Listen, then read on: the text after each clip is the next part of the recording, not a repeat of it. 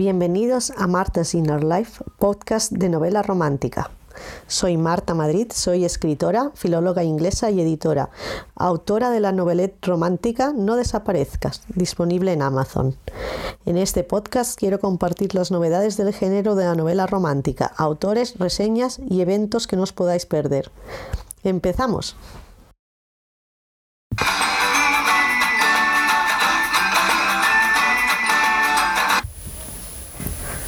Buenas tardes, bienvenidos al podcast de Romántica Marta's Inner Life. Hoy vamos a entrevistar a Alice Marín, una escritora que nos viene a presentar su nueva serie de novelas románticas que va a publicar con Selecta. Bienvenida, buenas tardes. Cuéntame, vas a sacar ahora eh, una serie de, de novelets, ¿verdad? Sí. Son siete novelets y se llama Siete noches y varios romances. Sí. Muy bien. Este es un de, de, dos días, los que nos están escuchando hoy es martes día 11, cuando lo escuchéis probablemente ya habrá salido ya habrá salido el libro, así que cuéntanos un poco de qué va el primero de los libros, ¿cómo se llama? Eh, se llama Malas Impresiones. Uh -huh. Y básicamente toda la serie se está dentro del marco de siete días. Son siete noches en los que un grupo de amigos de chicos ricos uh -huh. pues deciden hacer cada noche una fiesta antes de que comiencen las clases. Uh -huh. Pues el primer libro va sobre una persona que no pertenece a ese grupo, sino que es un becado, una persona que viene de nueva a, a, a estudiar al instituto y lo invitan y pues eh, empieza a ver un mundo totalmente diferente a lo que él está acostumbrado y a conocer a gente pues que le llama la atención. Muy bien, vale. Muy bien, entonces las historias son de este grupo. Todas las historias sí. sean de este grupo de amigos, ¿no? De ese grupo de amigos. Muy bien. ¿Y tenéis fecha ya para las otras novelets? ¿Hay fecha pensada o eso va? Eh, va a salir una por mes, pero aún no tengo fecha exacta de ellas. Así que por ahora queda con que una cada mes. Son siete, así que hay, hay para mes. Me gusta eso de las series, así una cada mes te da tiempo a leértelas. es un poco. No, además, ¿eh? muy bien, muy son, bien. son, cortitas, así que tampoco es. que no, o sea, no creo que no van a ser pesadas. No va a ser muy. Muy bien, no van a ser pesadas, no. Claro, si son novelas no son muy largas. Y a ver, cuéntanos un poco. Uh, antes ya habías publicado con Selecta Reflejos de mi alma. ¿Qué tal sí. experiencia? Supongo que bien, que ya que repites, pero... sí, fue muy bien porque eh, ya como comenté anteriormente, eh, tuve varios problemas, no con la editorial, sino conmigo misma sobre el final de esa novela, porque trata sobre relaciones de maltrato y demás. Y el final, pues lo tuve que cambiar tres veces porque cada final que el primero me pareció, cuando terminé de escribirlo, me pareció muy horrible.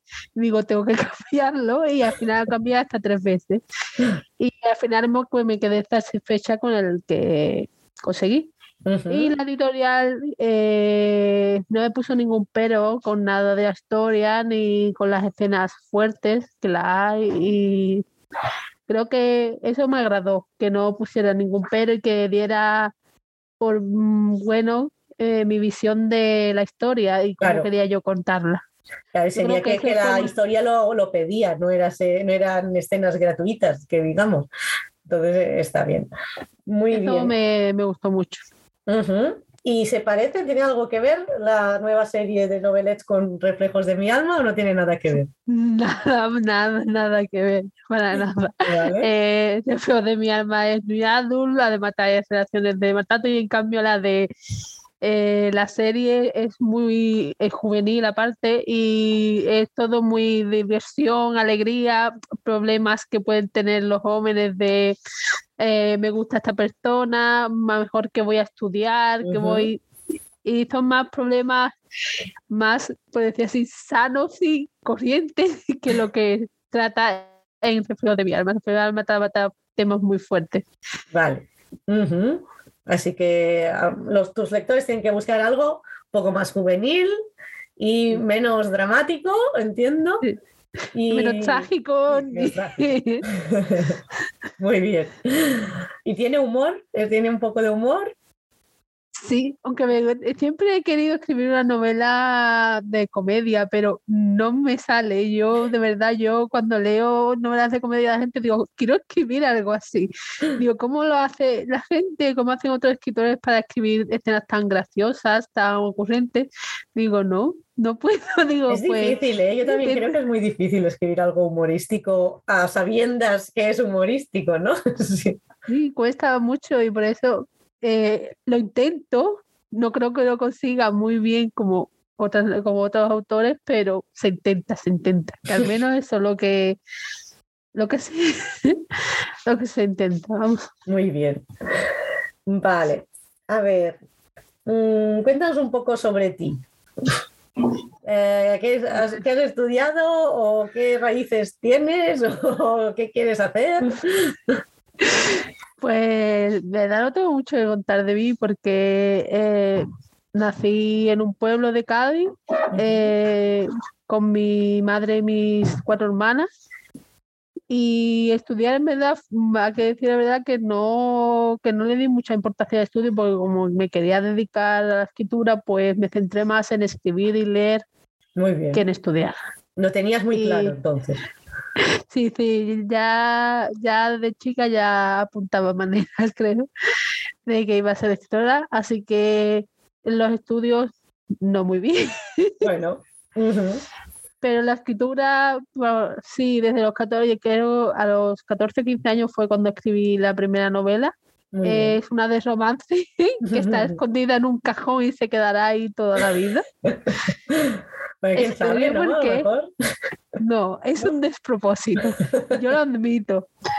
Con 14 años lo que había en esa novela era era o sea, un saco de clichés y de y de sabes eh, imaginación de una niña adolescente con que, cosas que me quería que me pasaran a mí. Claro, normal. Enamorar, que se enamoraran de mí a primera vista, que me hubiera ahí romance, tensión, pero eso no es, no es la vida real, por desgracia.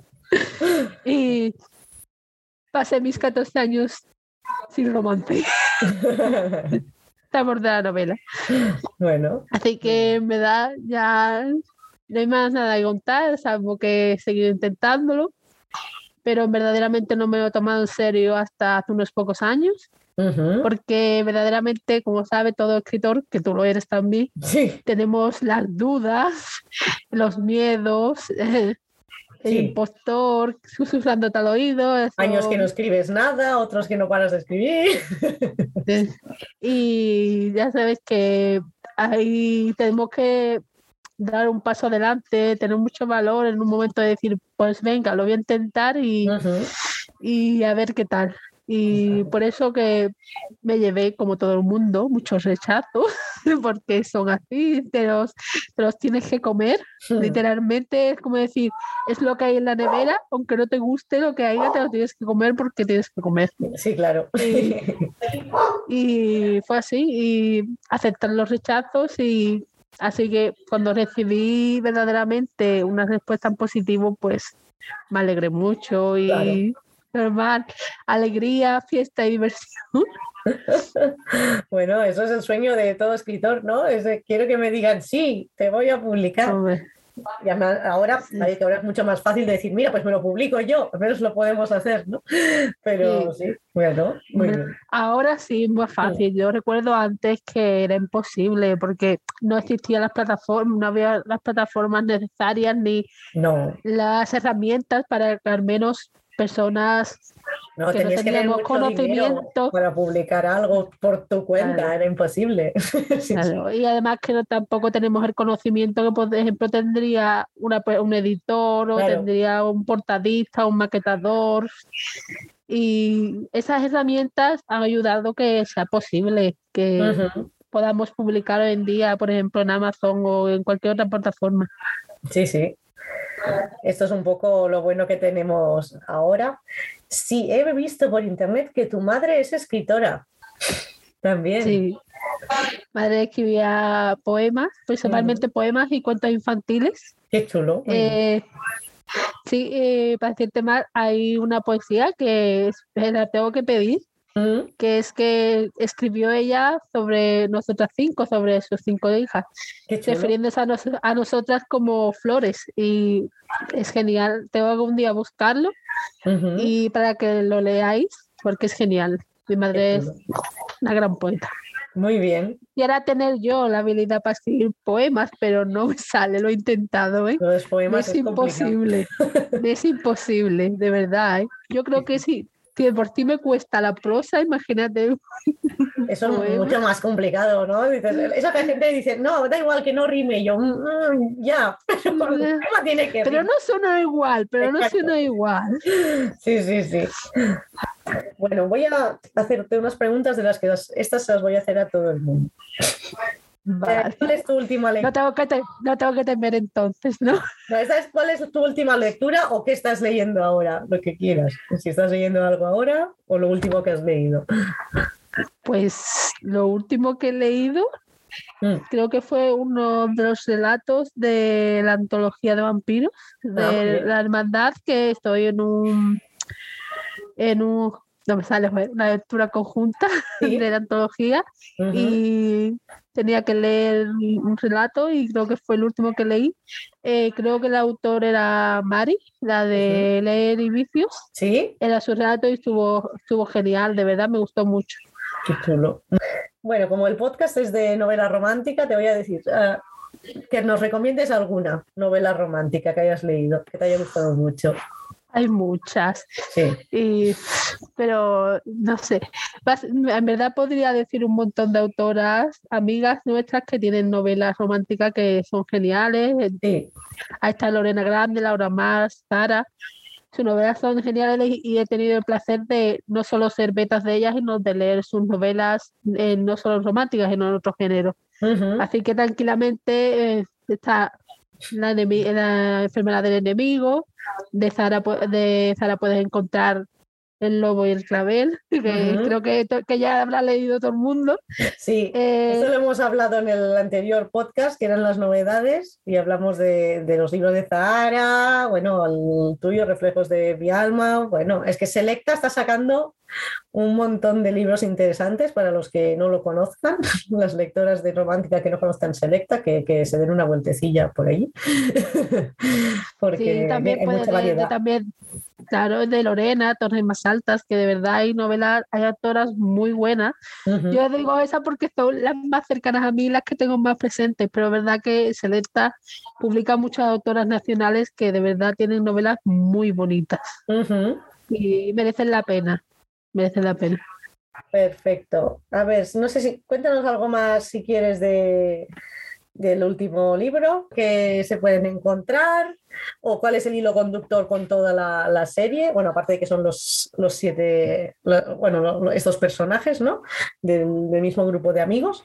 ¿Qué más se pueden encontrar allí? Pues yo creo que, eh, aparte de como he dicho, Sí. eh, mucho romance, porque cada, cada historia va a tener su propio romance con, del protagonista con otros. Por ejemplo, te puedo hablar de ellos. Por ejemplo, en el segundo libro encontraréis a una que es- ya es la protagonista, es una del grupo rico, que es Ujú. Alana, que pues, no sé, es verdad un personaje muy difícil, porque verdaderamente me costó eh, mucho su personalidad, porque es una persona muy fuerte, pero a la vez muy débil. Y Ujú. me costaba mucho, claro. Por ejemplo, ella tiene un romance con alguien fuera del grupo. Ujú. Después hay otros romances que son dentro del grupo, como por ejemplo que es la sexta, que es de dos amigos desde la infancia, Ujú. que les gusta jugar, picarse, apostar. Y ahí va a dar mucho juego porque eh, va a ser momento en el que se van a separar Mm. y van a ser enemigos, ya no van a ser aliados. Y de verdad creo que esa novela está muy, muy guay. Ujú. Es una de las que más me gustó escribir, de las, de las siete. Después de la segunda tenemos un reencuentro, por decir Ujú. así, de ex amantes, es decir, ex novios, que puede que vuelvan, no vuelvan. Sería la tercera. La cuarta es muy parecida, pero es muy difícil eh, intentar, joder, no me sale la palabra, intentar que el orgullo no se interponga en una relación. Y la quinta es un chico que intenta olvidar un ex amor y busca uno nuevo. y ya mm, la última, y la última ya es de uno de los personajes favoritos que es Aquiles, eh, que él se enamora de su vecino y, mm. y ahí entra Lacio. Muy bien. A ver cómo conquista, conquista a un chico aparentemente hetero. Ajá, eso uno tiene más complicado, sí, sí. Pues muy interesante, muy variadas, parecen muy variadas las historias. Creo que, que, les va a gustar a, mucha gente, ¿no? Muy, muy como la vida además me gusta, me, lo que más me gustó fue mm, ambientarlo en diferentes escenarios porque cada día es una fiesta en, en distintos sitios. La primera es en la casa de los anfitriones, o sea, de las dos personas que decidieron crear esta fiesta de una semana, que es Adam y Alana. Alana es la, protagonista de la segunda, son dos hermanos. Y la, la, segunda entra dentro de parques de atracciones, eh, centros comerciales, centro comercial, eh, un viaje en yate. Eh, espérate, que estoy pensando que más. otro, pintar grafitis. pues muy, muy variado, ¿eh? sí, sí. Otro, una feria. Eh, creo que intenté, abarcar muchos sitios diferentes y lo que podían ofrecer eh, estos lugares. Y creo que eso es lo que más me gustó de escribir estas novelas. Muy bien. ¿Y son cuántas páginas tiene, por ejemplo, la primera, más o menos? Creo, creo, creo, creo, porque es que cambia mucho después cuando eh, en digital y depende un poco cómo se pongan la letra cada uno también. Y Claro, eh, pero creo que son unas 80 mm, y algo, creo, porque era un, en, en, Word, o sea, escribiendo eran unas 50 por ahí. Vale. Pero creo que son, ha pasado a ser unos, unos 80 y algo. Vale, perfecto. Con, la maquetación. Demás. Esto está, está chulo porque como hay gente que tiene un poco de prejuicios contra las novelets, esto en realidad al ser una serie es como si fuera más una, novela una novela entera en artículos. Entonces, esto es un punto a favor. Yo creo que la gente que dice, ah, es que se acaba como demasiado rápido, esto es bueno en las series de novelets. Yo creo que esto les va a gustar. Y la parte buena, la gente que está como, yo creo que hoy en día como hay este, esta gente que dice, es que quiero leer mucho, ponerlo en Goodreads, que he leído tantos libros. Mira, dices, son cortitos. Dices, lo puedes poner. puedes, puedes, no vas a tener entre, entre uno y otro mes, un mes en el que puedes tranquilamente hasta olvidarte de la historia y de tomarla después. Que claro. No es como una... Sí. sí, también. A ver qué tal. Muy bien, no, seguro que, seguro que, gustará mucho. Yo creo que esto está en auge, es que está muy bien.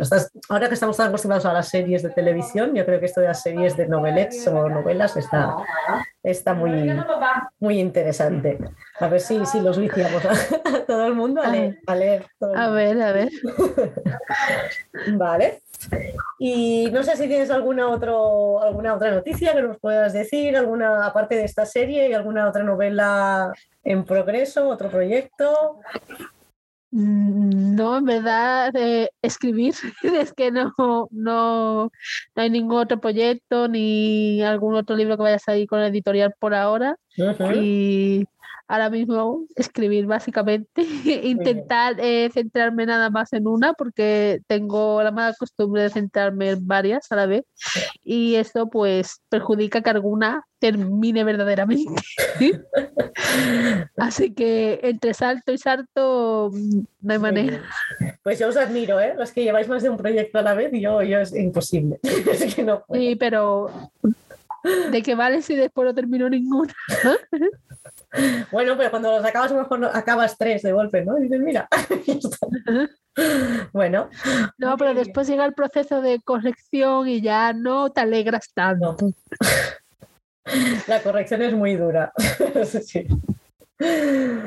Siempre te queda algo por corregir y nunca sabes, ¿no? Yo creo que hay un momento que dices, hasta aquí, ya no lo corrijo más, porque siempre estarías cambiando cosas, ¿no? Y ya no te digo el momento de el párrafo este no me gusta, lo voy a borrar, lo voy a reescribir y, te llevas ahí dos horas, dos horas y al final te das por vencida y dices, mira, lo abandono y ya me volveré de nuevo, ya me volveré en otro momento. Sí, sí. Las peleas, las peleas de las escritoras, ¿eh? Yo digo, digo, de verdaderamente no está mm, valorado el, la profesión como escritor, porque ven todo muy bonito de, ay, mm, escribes un libro, te lo publican, venga a ferias a firmar, y no es así, es un proceso muy duro de escritura, revisión, eh, también teniendo que mientras pelear con tus inseguridades, con tus y es horrible. Yo creo que no está verdaderamente valorado. Eso es verdad. Sí, sí, no saben el tiempo que, estás ahí peleándote con el manuscrito, que dices esto lo voy a tirar porque no, y al final no sé. Yo siempre tengo el proceso este de, en el punto, siempre hay un momento que dices, esto no sé qué estoy haciendo, dices, esto no sé si vale la pena, y al final siempre busco a alguien que diga, dime si lo tiro o sigo, porque ya. Sí, sí. Eh, también es muy bueno tener, por ejemplo, otras amigas escritoras que verdaderamente te ayudan en ese proceso que tú dices, me ocurre esto en esta escena no sé si dejarlo así, cambiar esto o directamente eliminarlo. Y yo creo que te ayuda mucho a darte una perspectiva desde afuera más clara porque verdaderamente cuando estamos tan centrados en un manuscrito nos cuesta mucho verdaderamente ver el error. Sí, sí, sí, sí. Nos cuesta verlo, nos cuesta mucho verlo. Sí. Y como has dicho, en las revisiones, más todavía, no vemos las erratas, no vemos nada. Es como si ya, En, nuestra, cabeza ya todo está perfecto. Sí, y eso oh, siempre de, cuando dibujaba, ¿no? Yo, a ver, yo no dibujo bien, pero me gustaba dibujar y claro, dices, tú te lo imaginas en tu cabeza y es una obra de arte. Arte. Pero lo plasmas y dices, eh, no, no era esto. Pues pasa un poco, ¿no? Con la escritura. Sí, sí. Básicamente sí. Y, o sea, como el hecho de estar con una idea y terminar siendo otra, porque acaba siendo otra totalmente distinta. Y dices tú, ¿en qué momento ha cambiado? Sí. ¿En qué momento exacto esta idea se ha transformado en otra? Sí. Pero también hay algo bonito en ese proceso porque, por ejemplo, descubres otras historias, otras tramas que acaban apasionándote más que esta la principal, porque me ha ocurrido, que me ha gustado más las tramas secundarias que la trama principal.